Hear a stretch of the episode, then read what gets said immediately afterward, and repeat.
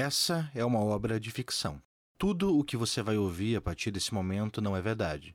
E, embora possa ter alguma semelhança com a realidade ou locais reais, é tudo fruto da imaginação. Somente os monstros e os fantasmas são reais. Oi, que bom que você voltou. Eu fico feliz que você esteja interessado em saber o que está acontecendo, porque eu também tô. O episódio da semana passada ele ficou um pouco extenso, né? Eu sei. A história que a Kendra me contou é bastante interessante, principalmente porque ela se passa bem próxima do lugar onde eu passei tantas vezes. Não consigo deixar de pensar nas várias vezes em que, caminhando pelo centro de Curitiba, eu posso ter passado por alguém com crachado e fã. Mas nunca notei. Ou ainda, eu notei, mas eu esqueci. E você? Será se você já encontrou alguma dessas pessoas na sua cidade? Porque porque eu preciso confessar que deixei uma coisa passar. No segundo episódio, quando eu conversei com o Ednardo, até então eu sempre pensei que esses homens com o crachá ficassem só em Curitiba, onde eu encontrei um deles. Só que o Ednardo me contou uma história que se passa bem longe daqui. Ah, e antes de eu continuar, já que eu falei sobre o Ednardo, alguns de vocês, vários de vocês na verdade, notaram que o sotaque do Ednardo aparece e some no episódio em que ele participa. Eu já tinha notado isso antes de gravar o episódio e depois, porque a gente continua conversando e ele manda bastante áudio. Eu nunca me importei com isso, na verdade. Senão teria comentado antes. Mas como vocês acham que isso coloca a credibilidade do Ednardo em xeque, eu levei a dúvida de vocês até ele. Aqui é a resposta do Ednardo.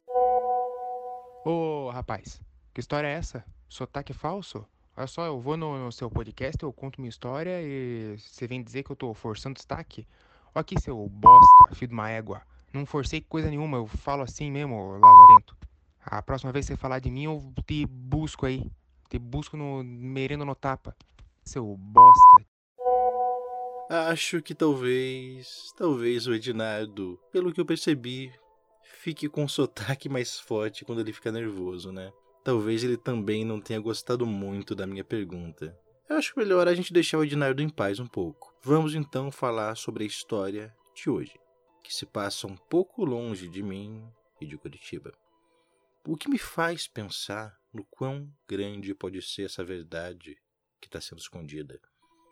Em quantos lugares eles estão e, principalmente, o que é que eles estão escondendo no primeiro episódio descobrimos que é um fantasma. No segundo e no terceiro, eu não tenho ideia. Eu pesquiso, eu procuro informações, mas nada. Nada. Kendra nos deu importantes informações. Temos um número que provavelmente é um ano, 1862. Temos um nome, Imperial Instituto de Ciências Arcanas. O que talvez não ajude muito, afinal, o nome não tem nada a ver com IFAM. Apenas a letra I. Será que a letra I significa Instituto? Impossível saber. Mas vamos continuar pesquisando. E você, pesquise também. Se encontrar algo, me manda. Sério, me mande na hora, não espere, porque você pode esquecer. E antes que eu mesmo me esqueça, vamos à história de hoje.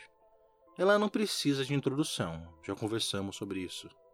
Dessa vez eu liguei pro Sentium, o tio da Amanda, e ele me contou tudo.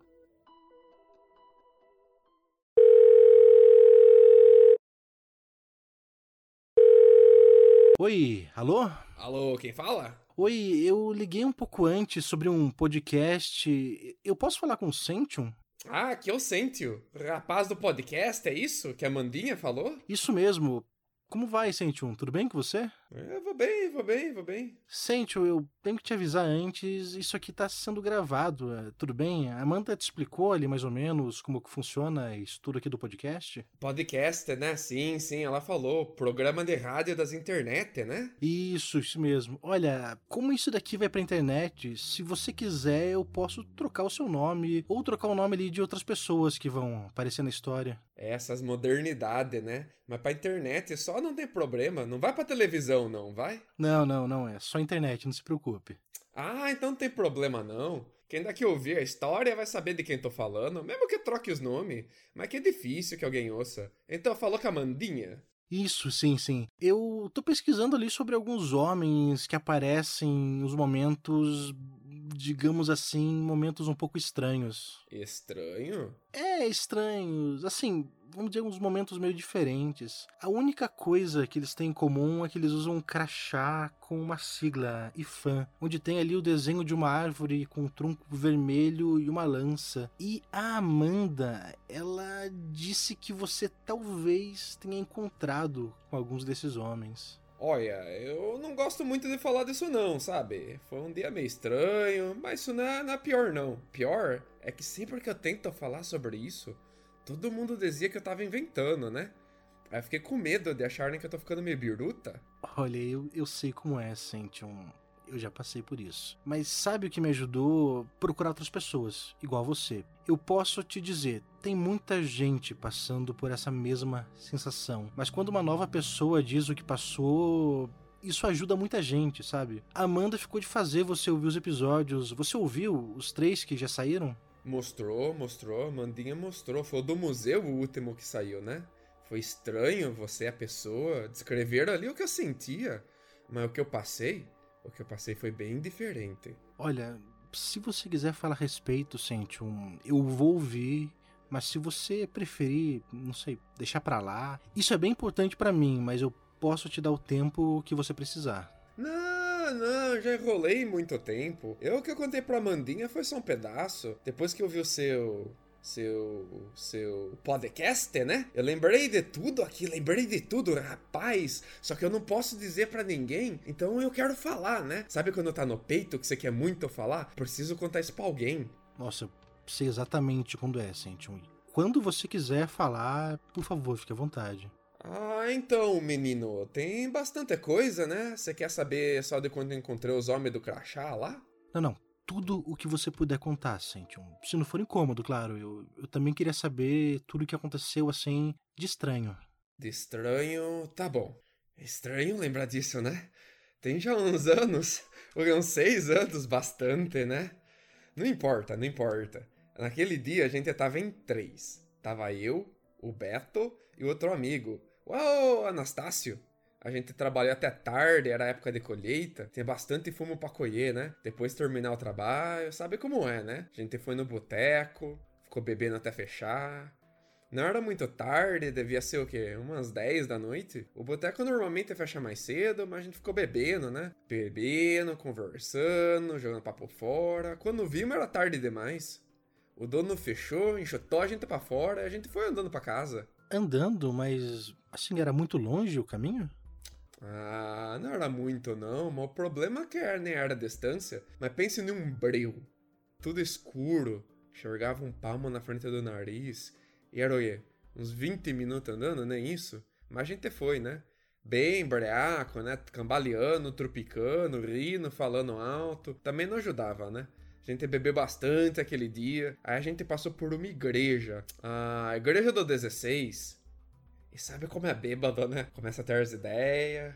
Desculpa, sente um igreja do 16? Como assim? Ah, pra quem é fora é meio estranho. Os bairros daqui tem tudo número. Aí tem a igreja do 16, tem o Sebastião do 18, meu primo, tem o mercadinho do 15, esse tipo de coisa, sabe? Ah, não. Entendi, tudo bem. E que tipo de ideia vocês tiveram? É, olha, interior, né? Sabe como é, né? Hoje não tanto, tem internet, celular, modernidade, mas nos tempos antigos tinha não. A gente quando não tinha o que fazer, contava história, né? Contava caos e tinha sobre a igreja do 16. Diziam que ali tinha um tesouro enterrado, sabe? Tesouro enterrado? É, tesouro enterrado. Não conhece? Tudo quanto é lugar aqui tem história de tesouro enterrado. Nos tempos de antigamente, como não tinha banco, poupança, você tinha que enterrar seu dinheiro, né? Só que aí você morria e o ouro ficava ali, enterrado. E o seu fantasma tinha que ficar por lá, vigiando, para garantir que ninguém desenterrasse. Quando a gente foi passando perto da igreja do 16, a gente lembrou dessa história e começou a falar. A gente devia tirar o tesouro daqui. Acho que foi o Beto que falou. O Tássio sempre foi mais medroso. Aí eu, olha, eu tinha medo também, né? Quem não tem medo, né? Não, eu entendo perfeitamente. Só de pensar em fantasma já dá um medo. Sim, sim, mas tem curiosidade também, né? Quem não gosta de uma historinha de terror? Dá um medo, mas dá uma curiosidade também. Pois é, fio. Só que aqui, como eu falei, a gente tava breaco, né? E bêbado sabe como é. Bebe, fica corajoso, vai tendo as ideias. E foi o que aconteceu. Beto falou que a gente devia tirar o tesouro. E o Tássio já começou a tremer. E eu fiquei ali, só ouvindo.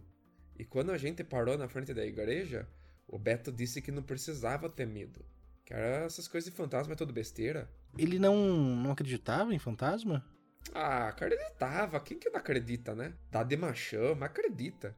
Ele disse que não acreditava que fantasma podia fazer mal pra gente, que não precisava ter medo. E era o que ele ia mostrar, né? Ia lá corajoso, entrar no terreno, encontrar o fantasma, ver que podia até dar medo, podia até fazer a gente mijar nas carças. Mas que não ligava de ficar com a carça mijada se o bolso tá cheio de ouro. pois é, é uma boa troca. Ô, oh, se é boa troca! E o Beto pulou o muro. Do outro lado chamou a gente. O Tássio se benzeu, falou que não ia entrar. Só que naquele breu, ele também tava com medo de ir pra casa sozinho, né? Ele ficou então pedindo pra eu não entrar, pro Beto deixar disso, pra gente ir embora. E. E o que, que você fez? Olha, a gente tinha bebido muito, né? Na hora pareceu uma boa ideia. Eu pulei, fui junto do Beto. O Tasso ficou ali, encorado no muro do cemitério, pedindo pra gente não ir. Só que Bem, parecia muito uma boa ideia na hora, né? A gente falou para ele que ia ser rapidinho, só ia dar uma volta na igreja, mostrar que ele não precisava ter medo, depois voltava. Ele podia ir, ficar com a gente, mas ele preferiu ficar. Na hora a gente tirou sarro dele, mas a gente devia ter ouvido ele, né? Devia ter seguido o caminho para casa. Se você quiser fazer uma pausa, sente um. Eu entendo totalmente. Não, não, não, não, não, tá tudo bem, tudo bem. Eu falei, é a primeira vez que eu falo sobre esse assunto, desde que aconteceu, tem que tirar do peito. A gente foi decidindo dar uma volta na igreja. E é claro que eu tava com medo, mas totalmente mamado, eu o Beto só nas cachaça, achamos que algo poderia acontecer. E realmente aconteceu nada demais, a gente foi andando, tava um breu, a gente não enxergava nada, tudo muito escuro e também totalmente silencioso. Na verdade, tem uns barulhos da noite, coruja, grilo. Mas isso é normal, né? A gente, enquanto a gente tava andando volta pela igreja, na hora que a gente passou pelos fundos, foi que aconteceu. Tava tudo quieto, escuro, e aí tudo mudou. Atrás da igreja já tinha um matagal, o terreno era bem grande, mas a igreja ficava só num pedaço dele. Quando a gente passou pelos fundos, de um lado tem igreja, do outro lado o mato. A gente viu um clarão, Clarão enorme, brilhava muito, fazia um barulho de estranho. Era aquele som de madeira queimando, com aquele monte de estalo que faz, sabe? Ah, barulho aquele meio crepitar? Não sei se é essa palavra, mas você diz eu acredito, né? Foi isso que a gente ouviu. E aí. É que a gente ficou morrendo de medo, né? Olha, parou de andar na hora. Só não gritou porque não conseguia. A gente achou que ia algo acontecer, um fantasma aparecer, morrendo de medo, mas nada aconteceu. Só aquele clarão vindo da floresta.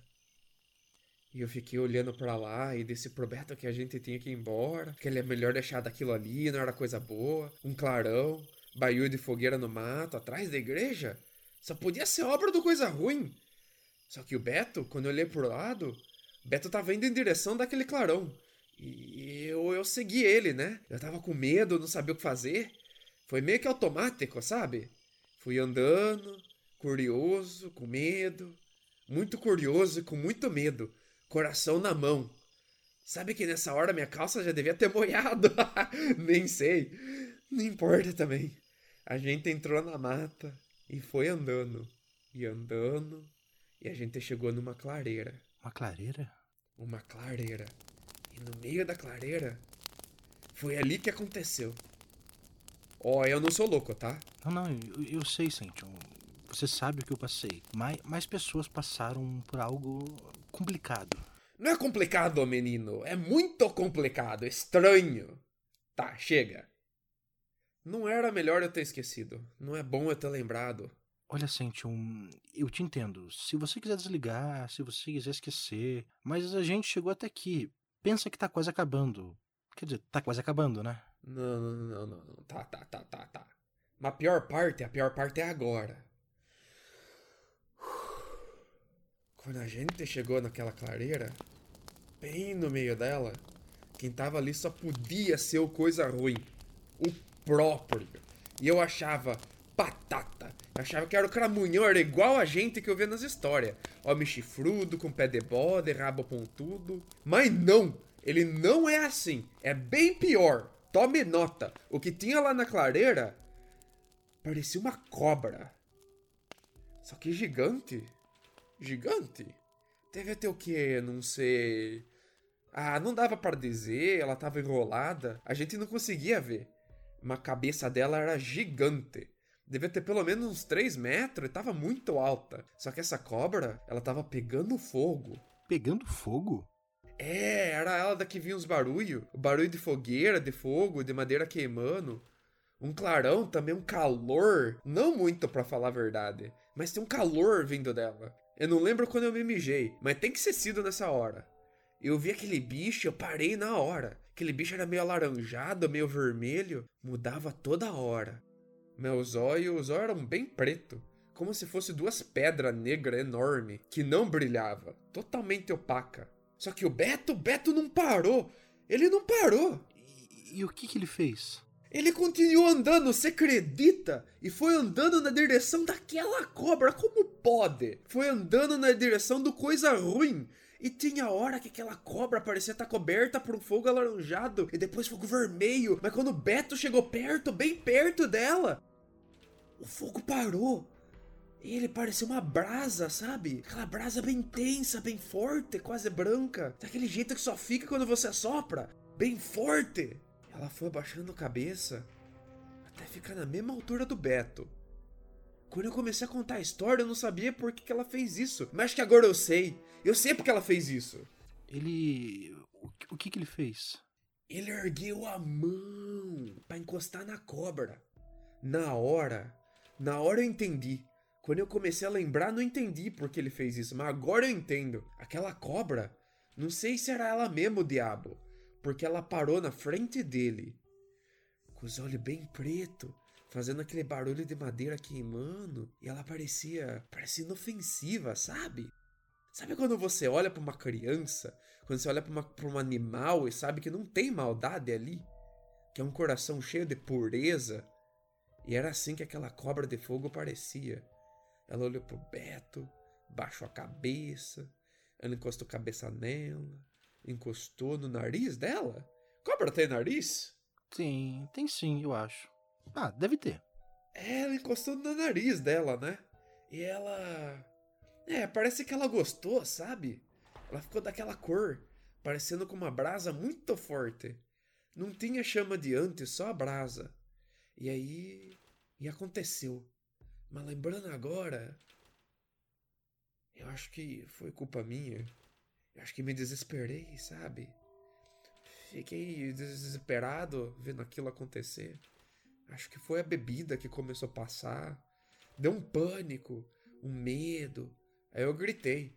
Eu gritei: Beto! Sai daí, Beto! Eu achei que assustei a cobra. Ela na hora voltou a brilhar como antes, com fogo bem amarelo. Bem amarelo. E ele abriu a boca, abocanhou o braço do Beto muito rápido. Colocou ele inteiro na boca, você acredita? Ela, ela comeu o braço dele? Não! O, o, Beto! O Beto caiu no chão na hora também, gritando. Eu fiquei parado sem saber o que fazer. A cobra parecia assustada também. Ela começou a respirar com muita força. Saía fogo do nariz dela, às vezes vermelho, às vezes amarelo. Eu tomei coragem, né? Respirei fundo. Corri até o Beto. O braço dele estava ali ainda. Ela não tinha comido. Mas ele estava queimado, muito queimado. Eu conseguia ver os ossos em algumas partes. Eu peguei ele no colo, nem sei como eu tive coragem de fazer isso. Levantei ele, mas aquela cobra, ela estava bem perto de mim, sabe? Ali do lado. Ela me olhou, eu tentei não olhar e ela parecia, parecia com medo, respirando com força, fazendo barulho. Quando eu peguei o Beto no colo antes de sair correndo, ela me olhou bem de perto e ouvi aquele barulho, o barulho de respiração, igual de madeira queimando. E eu senti ele respirando forte, e muito forte perto de mim. E saía fogo da respiração dela. e aquele fogo foi na minha direção. Um fogo vermelho muito forte. E eu fechei os olhos achando que ia morrer queimado. Mas não aconteceu nada. Nada. O fogo veio na minha direção, bateu em mim e eu senti o calor. Mas nada demais. Nem eu, nem minhas roupas. Eu saí, eu corri, mas saí intacto. Correu? Corri, corri, nem olhei pra trás. Bem, não corri rápido, né? Carregando o Beto ali era difícil, com ele balangando. Ele não tava desmaiado, mas tava gemendo de dor, chorando, o braço queimado, e se balançava. E eu vi o Beto gemendo, ele parecia dizer: Meu braço, meu braço. E eu saí correndo, gritando, chamando o Tássio: Tássio! Que tava do outro lado do muro, né? Esperando. Ele achava que a gente queria tirar sarro dele, sabe? Sustar ele. Quando eu cheguei no muro, falei para ele segurar o Beto e joguei ele pro outro lado, né? Foi aí que o Tássio viu que não é brincadeira. O Beto caiu parecendo um presunto. Ele nem segurou o corpo do coitado do Beto, caiu no chão. Na hora que o Tássio viu o braço, ele começou a vomitar. Na hora, vomitou toda a bebida, aquele nojo, vomitava de bêbado, vomitava de nojo, vomitava sem parar. E, mas e aí, o, o que, que vocês fizeram? A gente foi carregando ele até o postinho, né? Ficava longe dali, era quase uma hora andando, mas a gente foi correndo, desesperado, ó, carregando aquele corpo. Tem hora que eu carregava, tem hora que o Tássio carregava. Ele não queria, né? Tava com nojo, todo cagado, todo vomitado, mas não tinha jeito. Mas e o, o postinho, ele tava aberto nesse horário? Não, não tava! Só quando a gente chegou lá, foi quando eu lembrei que não ia estar aberto, né? Foi o medo, o desespero, um pouco da bebida, provavelmente. Eu falei pro Tássio correr até a casa do Diego, que tra trabalha no pocinho, né? E ele, ele quem tinha a chave do lugar, sabia o número do doutor, conseguia ambulância. Só que o Tássio não queria ir, ele tinha medo. Mas e o que, que vocês fizeram? Eu deixei ele ali, com o Beto, né? Saí correndo pra casa do Diego. Ele morava perto do postinho, não demorou tanto assim. Na verdade, eu nem sei quanto tempo demorou. Eu saí correndo naquele breu, tropeçando, morrendo de medo. Cheguei na casa do Diego, comecei a gritar, comecei a chamar: Diego, Diego! Ele demorou para aparecer, devia estar tá dormindo. Abre a porta, começou a xingar. Dá pra entender, né? O bêbado começando a gritar na casa dele ali, né? Comecei a gritar rápido, desesperado, explicando que o Beto se machucou, tava com o braço queimado que tava no postinho, todo atrapalhado, né? Mas era uma emergência. E, e ele, o que que ele fez? Saiu da casa puto de bermuda, chinela, sem camisa. Devia estar tá dormindo mesmo. E começou a me xingar, né? Chamar de bêbado, de vagabundo, dizendo que não é pra encher o saco. Eu comecei a gritar, ainda mais desesperado. Falei que o Beto ia perder o braço, gritei que a gente entrou com uma cobra de fogo no meio do mato. Na hora que eu falei isso, a cara dele mudou. Achei que ele ia me xingar, dizer que eu tava bêbado, que não pareceu, que ia ficar com raiva. Ele pareceu ficar triste. É, ele falou. Não faz muito sentido o que, que ele falou, né? Mas e o... o que ele falou? Ele olhou para baixo, deu um jeito meio desanimado e falou: Ah, não, você dente com o boitatá, tem que preencher uma papelada danada. Ele falou isso? Quer dizer, ele falou exatamente isso? Foi, foi. Faz tempo, mas eu lembro. E o. E o, o, Diego, ele tinha. Assim, alguma vez você viu ele usando um crachá escrito IFAM com uma árvore e uma lança? Ah, como é que é? Não, não, você viu depois, na verdade. Ele me mandou ir pro postinho, disse que já tava indo, e foi o que eu fiz. Encontrei o Tássio ali na frente, meio choroso, coberto do lado, resmungando, gemia de dor, sabe? Tentava não demonstrar, machão, Beto, mas aquele braço tava no vivo. Bem pouco tempo depois chegou o Diego, já abrindo o postinho e mandando a gente entrar. Ele abriu uma sala, a gente colocou o Beto na maca, mandando a gente esperar uns bancos ali dentro. E foi direto pro telefone, né? Ligou, começou a falar com alguém. E você lembra o que foi que ele falou? Ah, faz tempo, né? Tava prestando atenção não, mas forçando um pouco aqui. Nossa, que estranho! Eu lembro sim. Forçando aqui, tô lembrando de tudo, lembro até bem mais. Agora que você falou, ai que estranho. Ele descou pro número desconhecido ali e disse o seguinte: Aqui é o Diogo do postinho 16 de Arianópolis. Eu tenho a mordida de boitatá, o braço inteiro de duas testemunhas. Que estranho me lembrar disso só agora, menino. Ele, ele disse isso mesmo? Mordida de boitatá? É, é, disse sim. E, e depois, o, o que foi que aconteceu? Depois, depois a gente esperou, né? Esperou por umas duas horas. O Tássio queria ir embora, tava chorando, falou que a esposa dele tava preocupada, mas o Diego mandou esperar. Disse que tinha que esperar os médicos chegar para fazer tudo o que disser. E a gente esperou. E umas duas horas depois chegaram dois homens. E eles tinham o crachá que você falou. Crachá e fã? Isso, isso mesmo! Tinham escrito um desenho estranho, uma árvore vermelha, uns pedaços de pau. Pedaço de pau? Assim, uma lança? Isso, uma lança! Uma lança, menino! E, e o que foi que esses homens, que eles fizeram? Um foi ver o Beto, né? O outro ficou conversando comigo com o Tássio, perguntando o que aconteceu. Quando ele soube que o Tássio não viu nada, liberou ele para ir embora, né? E ele foi correndo, tadinho do Tássio, medroso, todo mijado, todo cagado. Nem parecia que tinha medo do breu que tava lá fora. E eu contei tudo pra ele, né? Tudo. Ele achando normal. Ficou surpreso que o Beto quis encostar no bicho, na cobra. E ele perguntou duas vezes se tinha certeza que o bicho jogou fogo vermelho em mim. Quando eu disse que sim, ele fez uma cara de desanimado, murmurou assim: Hoje vai ser dia de preencher relatório. De, de preencher relatório? Você tem certeza? Sim, sim, sim, tenho, tenho. Ele disse isso, preencher relatório. Depois falou assim: Foi uma cobra mesmo? Não foi numa colheitadeira que, que ele se machucou o braço? Eu disse que não. Foi uma cobra de fogo na minha frente. Eu vi, ela tava lá. E ali ele disse que então podia estar envenenada, mas que não precisava ficar com medo. Que ele tem o remédio. E ele tinha um vidro, um vidro pequeno, circular. Devia ter o quê? Uns 2 centímetros? Era aqueles vidrinhos assim, né? E ele era tampado com uma rolha. E ali dentro tinha. Parecia ter fogo ali dentro. Um fogo amarelado, bem claro. Fogo? É, sim, fogo. Ele disse para não ficar com medo, que ia ficar tudo bem. Ele então destampou aquele vidro e jogou fogo em mim. Foi rápido, foi rápido. Eu nem soube como reagir, nem tive tempo de ter medo. E depois ele disse que estava tudo bem comigo com o Beto, que o Beto tinha prendido o braço numa colheitadeira e que ia levar para o hospital, mas que eu podia ir embora. E você foi? Você foi embora? Eu. Eu fui, eu fui. Naquela hora. Eu meio que esqueci tudo, sabe? O que ele falou da colheitadeira parecia ser verdade, né? E foi no dia seguinte. Foi no dia seguinte. Todo mundo só falava do Beto, que perdeu o braço na colheitadeira. No começo ele parecia um pouco estranho, sabe? Mais lerdo que normal, mais esquecido. A gente dizia para ele que não lembrava de nada. Mas depois de um tempo passou e ficou bem. E você. Você nunca mais conversou com ninguém sobre isso? Quero dizer, além daquela festa em que a Amanda tava? Não, nunca, nunca. Às vezes eu meio que me lembrava, sabe, da cobra de fogo atrás da igreja. Mas achei que fosse um sonho. Aquele sonho que se tem sempre, sabe? Que, que se repete, sonho que repete. Não achei que pudesse ser verdade. E quando eu tentei falar com alguém naquele dia, todo mundo me chamou de louco. E depois esqueci e foi bom. Mas agora eu tô feliz de lembrar. Você acha que vou voltar a esquecer?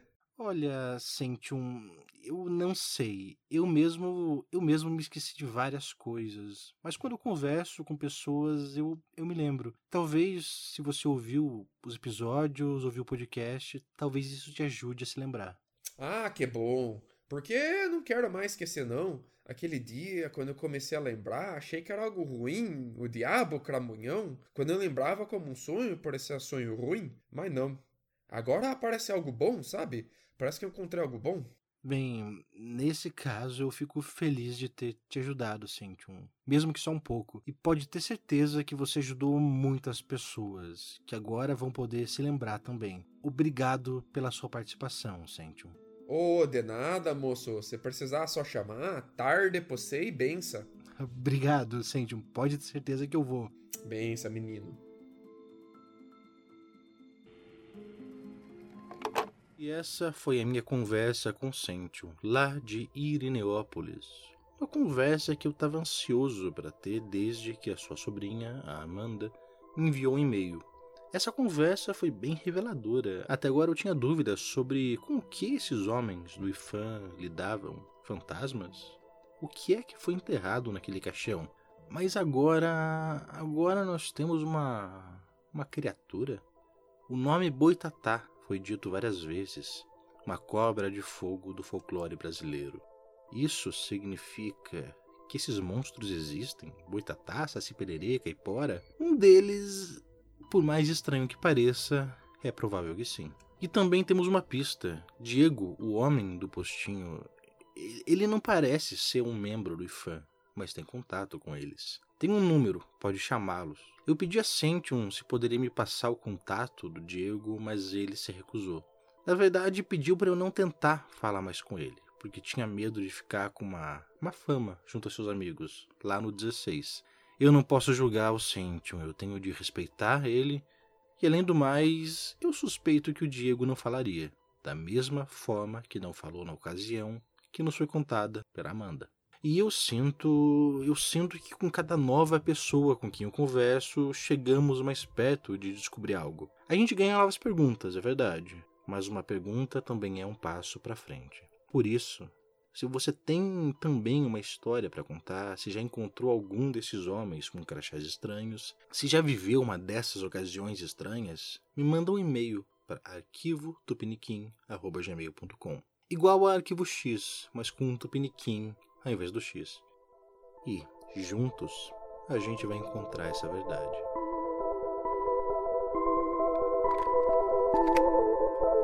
Você acabou de ouvir Vermelho e Amarelo, o quarto episódio da primeira temporada do podcast Arquivista Fantasma, intitulada A Busca pelo Ifã. Esse episódio foi narrado, roteirizado e editado por mim, Guilherme do Bristop. Você me encontra lá no Twitter e no Instagram com arroba do Bristop. Esse episódio contou também com o retorno de Gabriel Maia Braga como Ednardo, que você encontra lá no Twitter e Instagram com arroba Gabi Maia Braga, e contou também com a participação de Lucas, o Fofo, que você encontra lá no Twitter com arroba lucas, underline, o, underline fofo, participando como Sentium. Espero que você tenha gostado desse episódio e que você não se esqueça.